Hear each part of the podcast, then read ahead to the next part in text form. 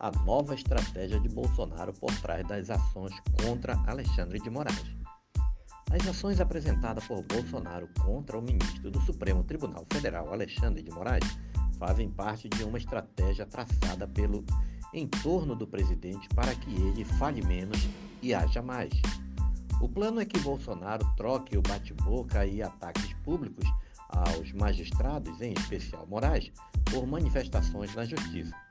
Além dos pedidos de investigação apresentados ao Supremo e à Procuradoria-Geral da República, Bolsonaro se prepara para levar as mesmas acusações contra Moraes a tribunais internacionais.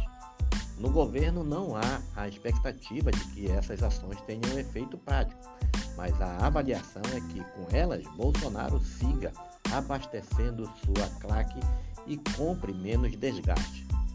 Caso do deputado Daniel Silveira foi apresentado a Bolsonaro com o exemplo para estimulá-lo a brigar na justiça e não na arena pública.